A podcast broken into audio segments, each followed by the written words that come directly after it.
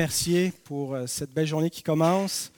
Et euh, cette année, on se rappelle euh, le 400e anniversaire des canons de Dordrecht, Seigneur. Ce n'est pas ce synode en particulier qu'on veut célébrer, tant que la grâce qui est admirée, mise de l'avant, défendue. Les doctrines de ta grâce, Seigneur Dieu. Que tu puisses nous donner ce matin une appréciation renouvelée pour l'œuvre que ton peuple fait dans l'histoire, que nous puissions euh, euh, apprécier, comprendre, grandir euh, au travers de cette page d'histoire, mais dans notre compréhension de ta parole et de notre salut. On te demande de bénir la journée qui est devant nous, que ton nom soit glorifié. Amen.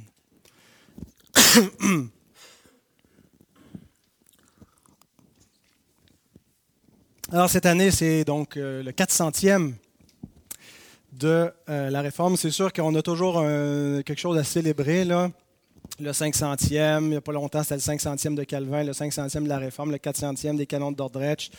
Euh, on trouvera bien quelque chose qui a eu lieu en, 16, en 1520, puis ainsi de suite, pour célébrer à chaque année. Mais euh, pour l'anniversaire des canons, il y a un bouquin publié par notre frère Paulin Bédard, qui est pasteur là, de l'Église réformée de Beauce, sur les canons de Dordrecht. Euh, ça vient de sortir, mars 2019, un livre de 450 pages aux éditions La Rochelle, euh, qui sont une bannière de publication chrétienne. Alors, je n'ai pas eu l'occasion de le lire, mais j'en ai commandé des exemplaires pour euh, l'Église. Alors, si ça vous intéresse d'en savoir un peu plus, c'est pas tant sur l'histoire derrière les canons de Dordrecht. Je vais vous présenter cette page d'histoire ce matin. c'est plutôt sur le contenu doctrinal étude doctrinale sur les canons de Dordrecht. On sait que Paulin travaille généralement très très bien. Il a fait aussi le même exercice pour euh, le catéchisme de Heidelberg. Alors, euh, à lire certainement. Euh, les canons, c'est aussi la partie centrale de mon propos sur la grâce dans mon propre livre sur les solas de la Réforme. Quand j'arrive à sola gratia, euh, la grâce seule, j'explique la doctrine de la grâce de Dieu à partir de cette compréhension qu'on retrouve à Dordrecht dans les, canons euh, de, ce synode réformé. Alors, euh, voilà. Alors aujourd'hui, on va parler de cela, mais en commençant avec un personnage historique, Jacob Arminius, parce qu'il est un petit peu la cause à l'origine de ce synode et ce positionnement théologique de l'Église réformée des Pays-Bas. Alors, Jacob Arminius, qui était-il? Il est né vers, on n'est pas certain de la date exacte de naissance, là, quand vous voyez une date avec un C devant, circa, qui veut dire environ 1559 ou 1560, mort en 1609. Il a été élevé par un prêtre qui avait un penchant protestant, sympathique donc à la réforme. Vers 12 ans, il étudie à Utrecht. Euh, Utrecht, c'est où donc? Euh, Voilà ici, Utrecht, aux Pays-Bas. Et il euh, va recevoir euh, éventuellement une bourse des marchands d'Amsterdam pour faire des études à Genève, mais avant cela, il a eu une formation dans les arts libéraux à l'université de Leyde, euh, donc euh, ici, un petit peu plus au sud d'Amsterdam. Et puis, donc, il reçoit cette bourse. en 1582, il est âgé de 22 ans pour aller étudier à Genève. Donc Calvin est mort déjà depuis euh, quelque temps et c'est son successeur Théodore de Bèze qui est le doyen, le, théologien là, à Genève, à l'Académie de Genève. Et donc c'est sous Théodore de Bèze, le successeur de Calvin, que euh, Arminius va étudier la théologie à Genève. En 1585, il, on a une lettre de recommandation signée par Théodore de Bèze adressée aux autorités d'Amsterdam euh, qui recommande Jacob Arminius euh, pour euh, l'œuvre de théologie pastorale, l'œuvre donc que que, l'Église des Pays-Bas puisse l'employer là où ils le jugeront bien. Il n'arrive pas à, Amsterdam avant 1587, fait un petit détour par l'Italie. Il est ordonné officiellement en 1588. Et une de ses premières tâches, lorsqu'il est ordonné par l'Église hollandaise. Euh, en fait, c'est une tâche qui est donnée par la Cour ecclésiastique d'Amsterdam, c'est de réfuter euh, Théodore Kornhert qui euh, rejette dans ses écrits le supralapsarianisme de Théodore de Bèze. Donc, il s'attaque à la doctrine réformée, la doctrine de Théodore de Bèze. Et euh, pour certains, euh, en fait, le, calvinisme post-Calvin, après Calvin, ça s'est gâté avec Théodore de Bèze et les, autres successeurs de Calvin qui auraient vraiment euh, développé un système de prédestination beaucoup plus élaboré que ne l'avait fait Calvin lui-même. Ce n'est pas complètement faux, mais je pense que c'était néanmoins en cohérence et en continuité avec la pensée du réformateur Calvin. Euh, mais l'emphase qu'on a là, qu'on pense dans le calvinisme sur la prédestination, vient davantage des successeurs de Calvin que de Calvin lui-même. Et donc, euh, le supralapsarianisme, euh, c'est un grand mot qui vient d'éléments latins qui veut dire que le décret d'élection aurait lieu euh, avant le décret de rédemption, de, pardon, le décret de, de, la, chute. Le supra et l'infralapsarianisme concernent l'ordre des décrets. Ce n'est pas l'ordre historique, c'est plutôt un ordre théologique éternel dans lequel Dieu met de l'avant son plan euh, qui va avoir lieu dans l'histoire.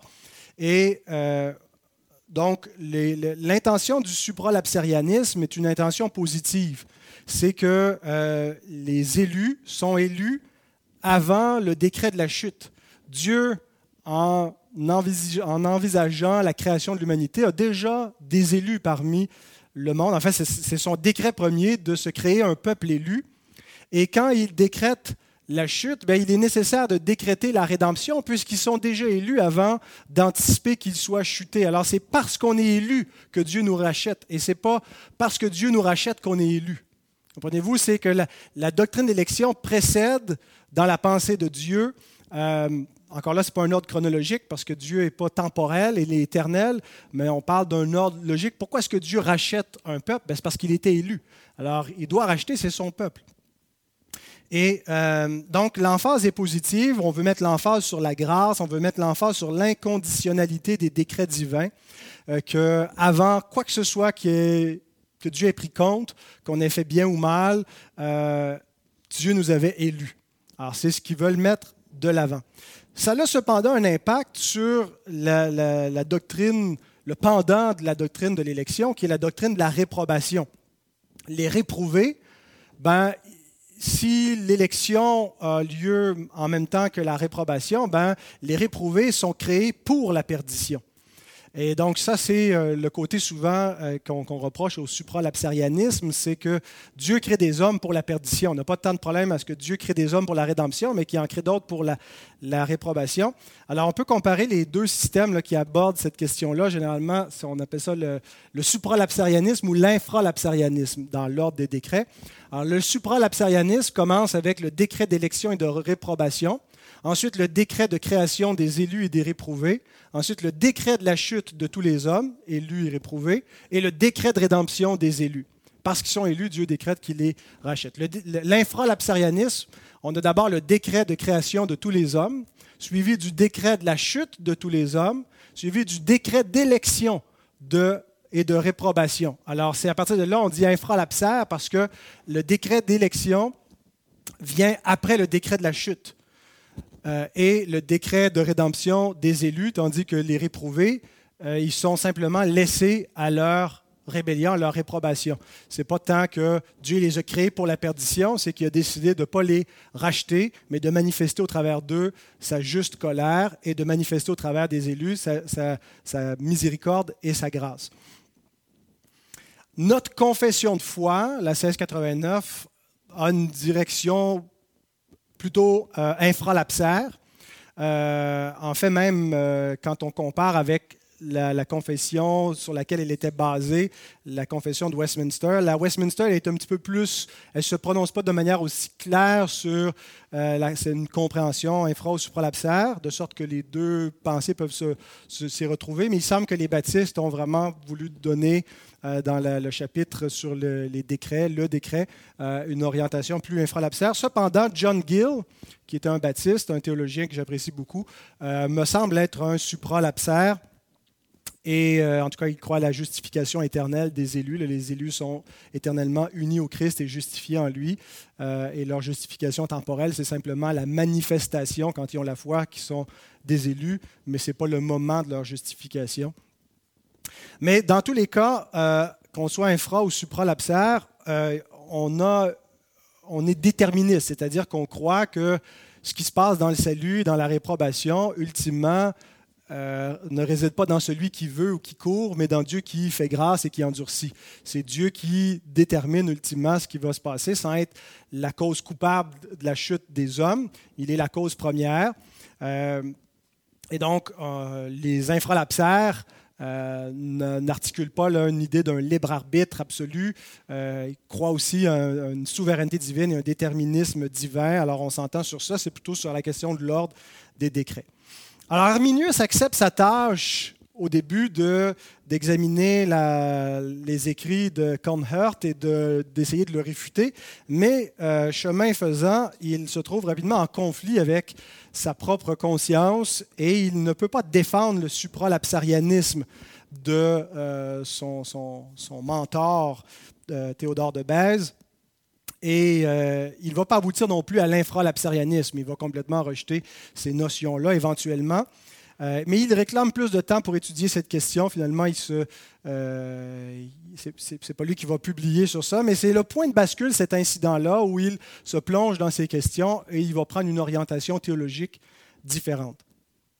Alors, à partir de 1591, Arminius prêche une série de sermons sur l'Épître aux Romains, il expose Romains, et arrivé à Romains 7, 14, euh, il enseigne que quand Paul parle de moi, je suis euh, charnel, vendu au péché, que euh, ça ne peut certainement pas être un chrétien dont il est question ici. Alors, avis à mon frère Étienne, tu te trouves du côté d'Arminius, qui rejetait la, la, conception que Romains 7 nous parle de l'état d'un chrétien, quand il dit je suis euh, esclave du péché, vendu au péché. Euh, mais euh, donc Arminius dit c'est pas possible et il, a plutôt la conception que l'homme dans Romains 7, c'est un pécheur sous une conviction de péché, mais qui n'est pas encore converti, qui n'est pas encore régénéré. et donc il reçoit beaucoup d'opposition en raison de cet enseignement-là à Amsterdam. il est accusé de pélagianisme. Comment est-ce que une personne non régénérée peut être repentant et désirer le salut.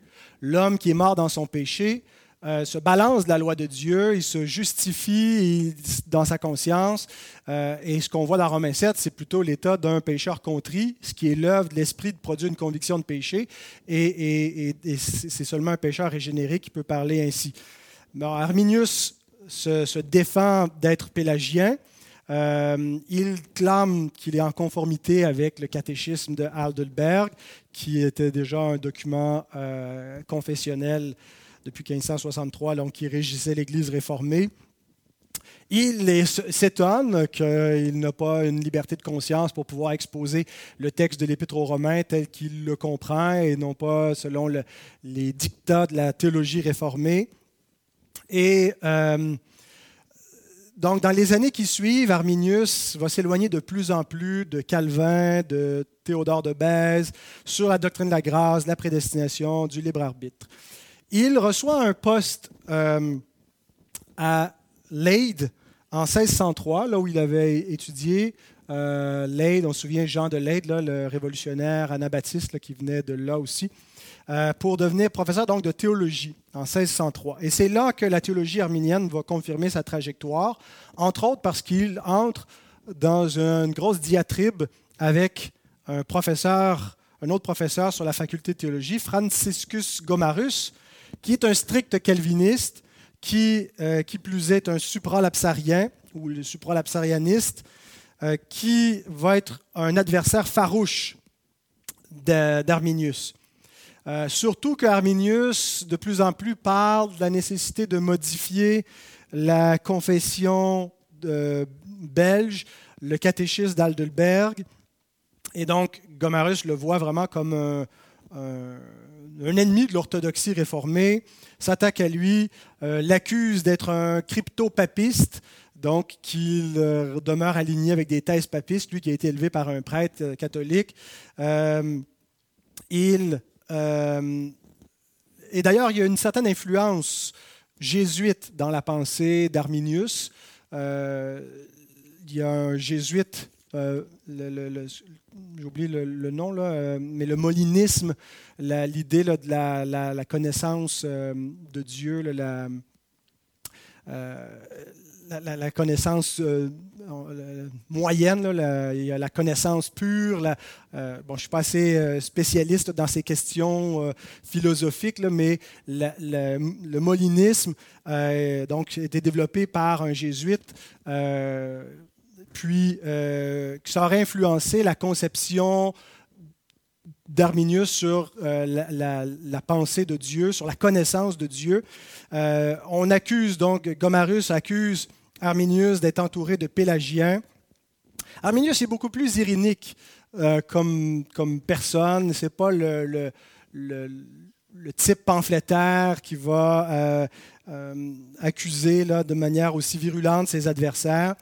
je pense aussi que ses motivations sont, sont pures jusqu'à un certain point parce qu'il voit le, il y a des préoccupations pastorales vis-à-vis d'un d'un certain effet pervers du déterminisme. C'est-à-dire que si tout est joué d'avance, ben, il ne nous reste plus qu'à manger et boire, puis à attendre que Dieu exécute son plan. Euh, et il voit que cet enseignement-là euh, détériore un peu les mœurs chez les, euh, Hollandais, qu'on justifie l'ivrognerie parce que finalement la grâce de Dieu abonde et puis qu'on n'a pas besoin de, travailler à notre salut, à notre sanctification. Et donc, il y a des préoccupations euh, pastorale derrière son, son, approche et pas seulement théologique. Euh, alors, sa solution, c'est finalement de d'amoindrir un petit peu euh, la grâce qu'on concevait comme absolue, de la rendre un peu plus conditionnelle, mais je ne pense pas que c'est une, bonne solution. Hein. La même chose au temps de Paul. Paul était accusé d'antinomisme hein, parce qu'un salut qui est gratuit, ben, pêchons afin que la grâce abonde. Et finalement, faut, la solution, c'est de mettre le salut un petit peu moins gratuit pour que les, les, les, gens euh, se tiennent tranquilles et fassent plus d'efforts parce qu'une grâce absolue va, va engendrer euh, de l'antinomisme. Et, donc, c'est les effets pervers du déterminisme, je pense que Arminius voulait combattre. Mais donc, dans tout cela, la sotériologie, la doctrine du salut est vraiment au cœur du débat. Et euh, la faculté de théologie est divisée à l'Université de Leyde. La controverse euh, ne, se limite pas seulement aux docteurs en théologie. Euh, c'est débattu sur la place publique. Les autorités doivent s'en mêler. Il y a une espèce de procès qui, qui a cours, au, au cours duquel Arminius va éventuellement décéder en octobre 1609. Mais sa pensée, l'arminianisme, ne meurt pas avec Arminius en 1609. L'année qui suit sa mort, en 1610, ses successeurs, qu'on appelle les remonstrants euh, ou les arminiens, publient euh, Remonstrantiae, qui euh, c'est pour ça qu'on les appelle les remonstrants. Une remontrance, c'est un écrit public pour s'opposer à un édit du roi, une loi où on montre qu'il y a des effets négatifs à cette loi. Alors, leur remontrance était vis-à-vis de cinq points de désaccord avec la doctrine officielle qui est euh, approuvée par l'autorité, le calvinisme. Euh, sur l'image ici, on voit d'un côté, donc à gauche, les arminiens, à droite, les calvinistes, et la balance penche en faveur des calvinistes. Pourquoi vous croyez que le, peintre représentait les choses ainsi? Qu'est-ce que vous remarquez?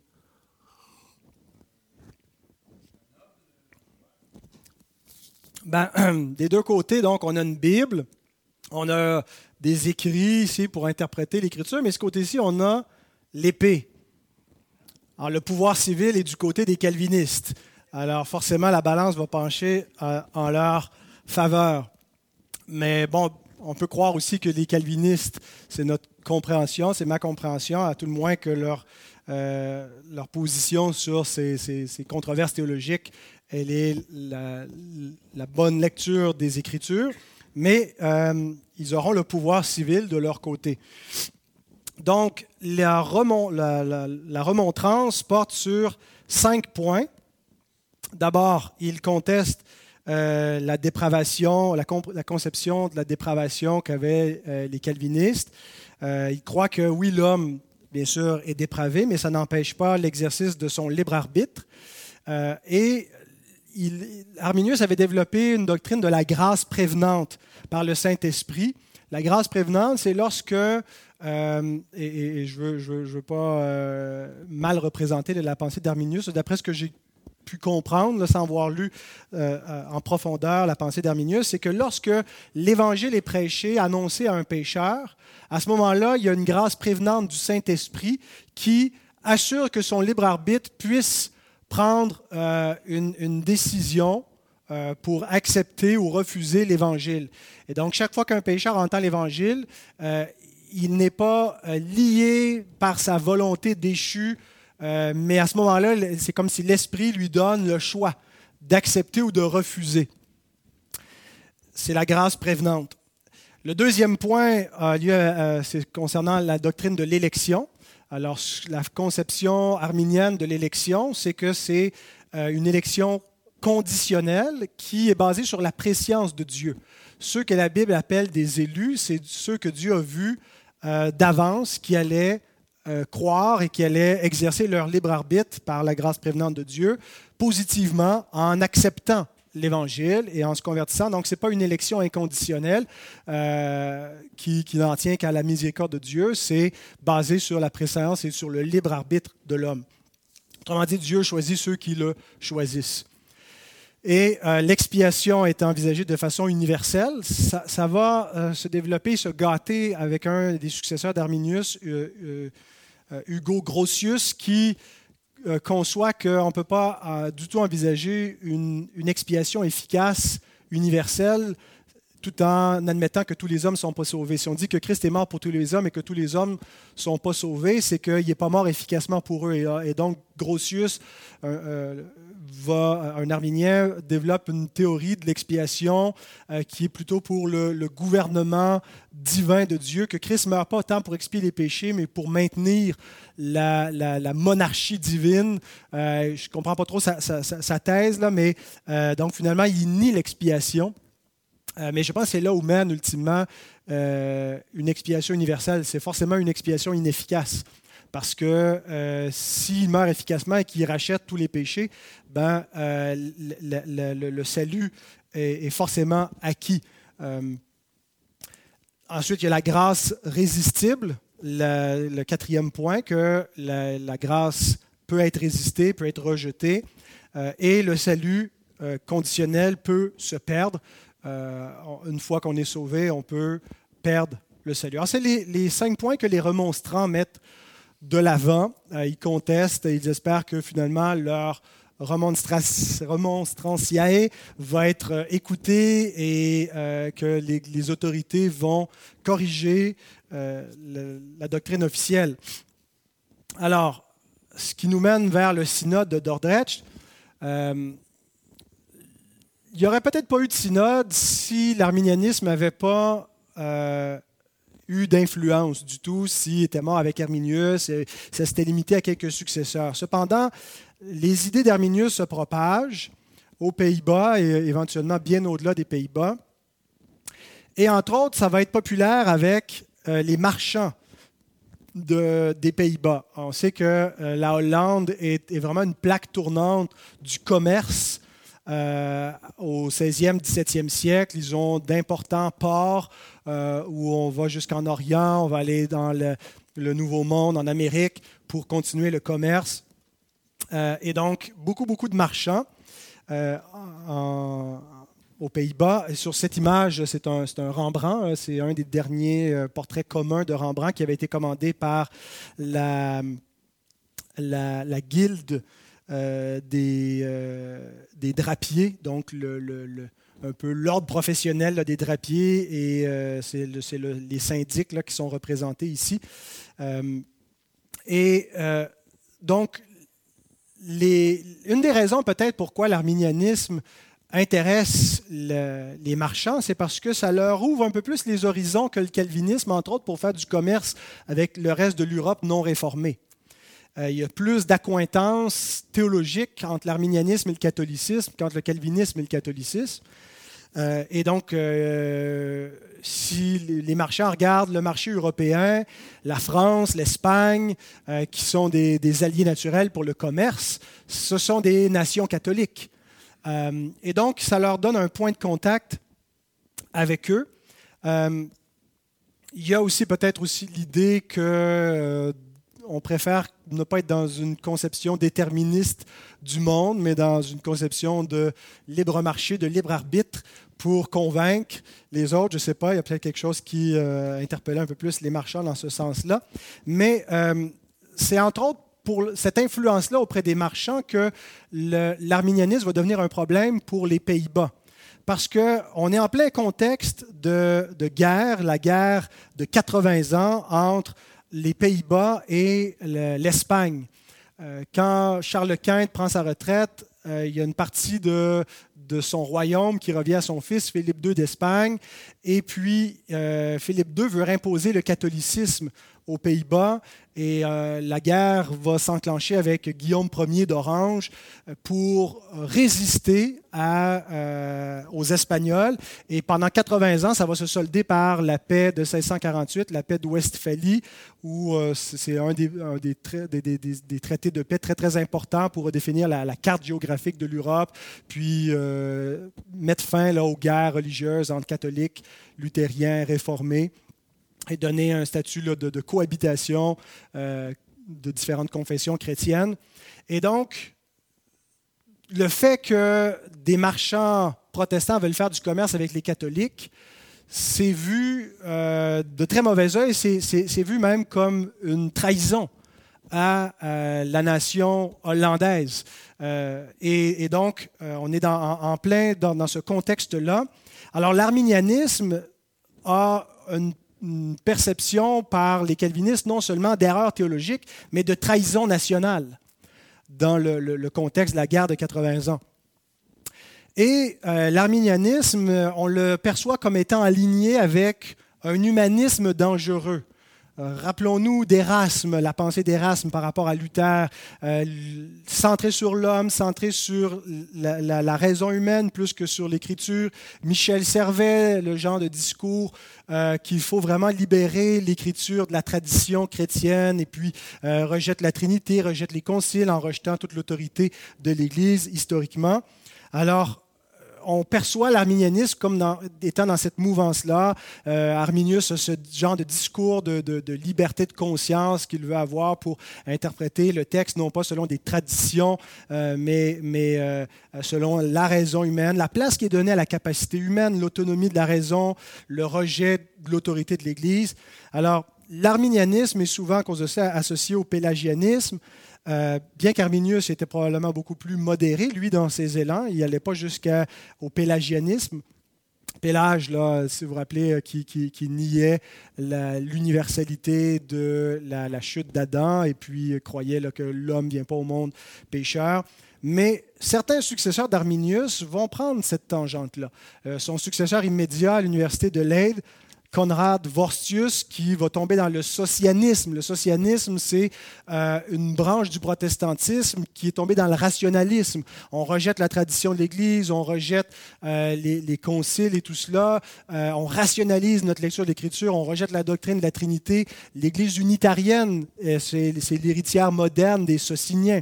Et donc, Vorstius, successeur d'Arminius, devient un socinien. Euh, alors l'arminianisme est un certain précurseur au libéralisme doctrinal, à une, tendance dans le protestantisme qui euh, s'est vraiment éloignée de l'orthodoxie euh, évangélique. Alors les calvinistes des Pays-Bas voulaient vraiment contrer cette influence, donc ils convoquent un synode à Dordrecht. Le 13 novembre 1618 s'ouvre le synode de Dordrecht qui va continuer jusqu'au 9 mai 1619. C'est un synode réformé international. Il n'y a pas seulement des Dutch qui siègent, des Hollandais, mais euh, des gens d'Angleterre, euh, de Suisse, euh, de, sept ou huit nations européennes de conviction réformée qui viennent pour examiner l'enjeu. C'est davantage un procès de l'arminianisme que ils sont, ils sont en infériorité numérique. Les Arméniens, il y a seulement 14 représentants arméniens dans ce synode euh, qui va avoir lieu sur 154 sessions, qui se solde par un rejet unilatéral de l'arménianisme. Il n'y a pas une affirmation du supralapsarianisme. Les deux points de vue euh, peuvent être euh, reçus dans les canons d'Ordrecht sont généralement, là, qu'on soit supra-lapsarien ou infra, euh, on peut adhérer au canon d'Ordrecht. Et euh, le, synode confirme la confession de Belgique, confirme le catéchisme d'Aldelberg, et avec les propres canons qu'ils vont rédiger, ça va former ce qu'on appelle les trois formulaires d'unité.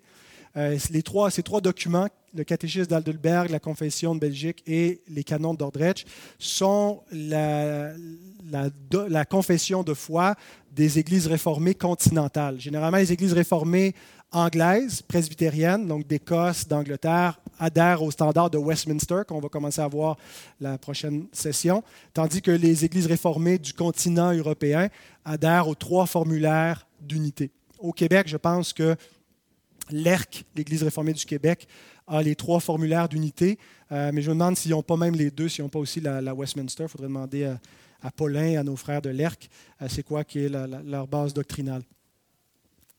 Alors, euh, et le synode ordonne aussi une nouvelle traduction de la Bible néerlandaise, donc la langue néerlandaise qui va être complétée en 1637, qui va avoir un impact définitif sur la langue euh, néerlandaise, un peu comme euh, la, King James a fixé l'anglais et, vraiment un héritage culturel euh, pour la langue anglaise, pour la culture anglaise, ben, cette Bible-là, qui a été décrétée, demandée au, synode de Dordrecht, a eu un impact significatif sur la langue.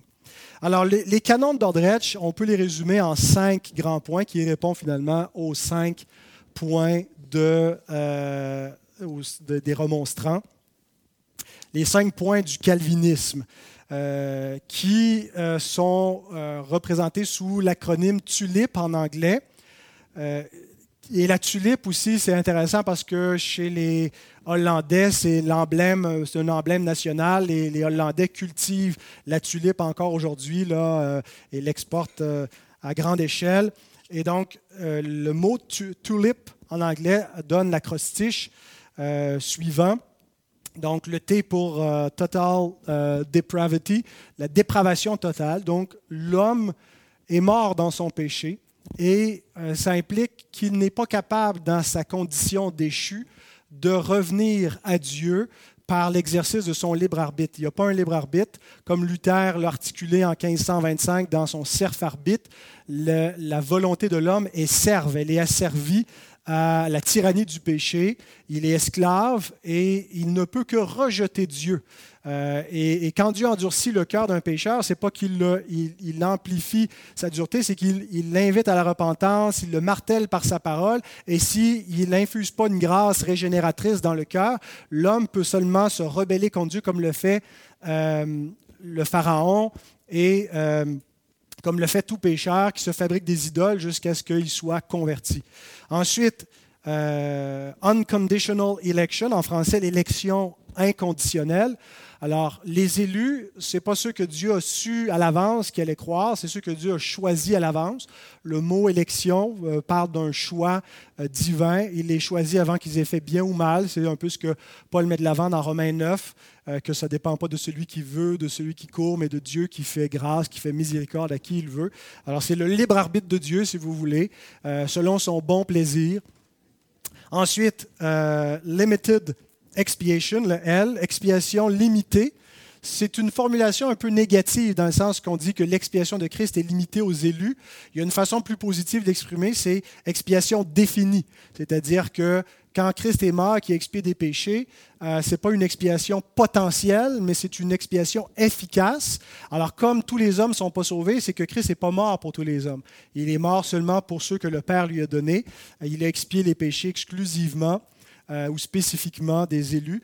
les baptistes calvinistes, on les appelait les particular Baptists, justement parce qu'ils croyaient à une rédemption particulière et non pas une, une rédemption générale. Et leur, leur pendant, c'était les General Baptists, les, les, baptistes généraux, qui, eux, croyaient à une expiation universelle. Il y a des gens qui articulent une expiation universelle euh, dans le sens où Jésus euh, a racheté tous les hommes, mais ça n'a pas d'efficacité avant que ça soit approprié par la foi. Euh, mais donc, est-ce que quand Jésus est mort, sa mort a fait quelque chose? Est-ce qu'elle a une efficacité propre en soi? Est-ce que Jésus aurait pu mourir et que ça rachète personne? Est-ce que sa mort aurait pu, pour, pour des pécheurs, aurait pu ne racheter personne parce que tout le monde l'aurait rejeté de leur, leur libre arbitre? euh, ou est-ce qu'elle est efficace en soi et elle contient aussi non seulement le, pardon des péchés, mais le moyen de recevoir ce pardon, c'est-à-dire la foi. Est-ce que toutes les provisions du salut ont été acquises par le, Christ à la croix? Et c'est la compréhension calviniste que l'expiation comprend non seulement l'expiation des péchés, mais tous les moyens nécessaires pour que cette expiation soit reçue. Donc, euh, la foi est contenue dans l'œuvre de grâce que Christ accomplit, puis elle est donnée exclusivement et spécifiquement aux élus. Et donc, en ce sens-là, la grâce est irrésistible. Le I de la tulipe, irresistible grace. Euh, tous les hommes résistent à la grâce de Dieu, les élus inclus, jusqu'à ce que Dieu les appelle efficacement. L'appel général est un appel inefficace. Euh, l'appel universel où Dieu appelle tous les hommes à la repentance ne produit pas la conversion. Mais l'appel efficace, c'est lorsque le Saint-Esprit euh, régénère par la parole de Dieu et l'évangile qui est prêché, les élus spécifiquement. Donc, on ne parle pas d'une grâce prévenante qui euh, ouvre le cœur à moitié pour que le libre arbitre soit libéré, que l'homme fasse son choix, mais d'une grâce efficace et irrésistible qui applique la rédemption acquise par le Christ euh, et donc, le Saint-Esprit régénère le cœur à ce moment-là, produit la repentance et de là s'ensuit donc la justification et la sanctification pour l'enfant de Dieu. Alors, on a l'œuvre du Père dans l'élection, l'œuvre du Fils dans l'expiation, l'œuvre de l'Esprit dans euh, l'application de la grâce et finalement le P, Perseverance of the Saints, la persévérance des saints. Euh, il est impossible que les élus ne persévèrent pas jusqu'à la fin. Alors, le calvinisme, aujourd'hui, quand on parle de calvinisme, malheureusement, souvent on le réduit à ces cinq points. Euh, parce qu'historiquement, c'est devenu un petit peu la, controverse entre arméniens et calvinistes, c'est résumé à, à, la sotériologie, à la doctrine du salut. Bien sûr, Calvin, l'emphase chez Calvin n'était pas autant sur la sotériologie, davantage sur une compréhension globale du salut, des sacrements. Ses successeurs ont mis un peu plus d'emphase sur la sotériologie. Euh, donc, le calvinisme est beaucoup plus large que ces cinq points-là, mais euh, pour souvent euh, de manière plus simple pour communiquer où est-ce qu'on se tient sur des enjeux doctrinaux? Bien, quand on dit je suis calviniste, on veut surtout dire au niveau de la sotériologie sur ces cinq points. Alors, l'arminianisme, après le synode de Dordrecht, bien, il y a eu euh, quelques emprisonnements. Déjà, les leaders avaient été emprisonnés au début du, synode. Hugo Grotius, qui va réussir à s'évader par l'aide de sa femme et continuer sa carrière en fuyant ailleurs en Europe. Euh, mais euh, on a l'exécution de Johann van Oldenbarnevelt pour trahison, qui était un des, une des autorités qui protégeait les remonstrants et puis accusé donc de trahison on a une interdiction aux Arméniens d'enseigner, de euh, propager leur doctrine. Euh, ils acceptent de ne pas le faire officiellement au nom de l'Église, mais ils disent qu'en même temps, ils ne pourront pas ne pas euh, enseigner et puis ben, ce qu'ils vont faire qu'ils résistent, qu'il va y avoir des persécutions, jusqu'à ce qu'il y ait un peu plus de tolérance religieuse, pas seulement pour les Arméniens, mais les autres groupes dissidents, les Anabaptistes, les Sociniens et, autres de manière graduelle, à partir de 1648, il y a des dates, des points tournants, 1689 euh, aussi, qui est une date importante pour la liberté de religion euh, pour les, non-conformistes. Et euh, donc, ça ne sera pas la fin de l'arminianisme. il va se répandre de plus en plus. Et surtout, il va être popularisé par un prédicateur très important du XVIIe siècle du nom de John Wesley. John Wesley. Probablement que l'arminianisme n'aurait pas eu autant d'influence euh, chez la plupart des familles évangéliques n'eût été de John Wesley. C'est le point de division avec son grand ami George Whitfield, qui était un calviniste. John Wesley était un arminien. Et beaucoup d'églises sont nées du mouvement de sanctification, le premier grand réveil euh, wesleyen ou méthodiste. Et euh, donc, il y a certainement une influence arminienne dans, ce réveil-là, de sorte que c'était un peu la position par défaut des églises issues du mouvement de sanctification. on va s'arrêter ici. Dans trois semaines, Dieu voulant, on va regarder maintenant la confession de Westminster avant d'arriver à nos confessions baptistes, de comprendre euh, comment nous nous euh, greffons euh, à l'arbre de la réforme et spécifiquement des réformés.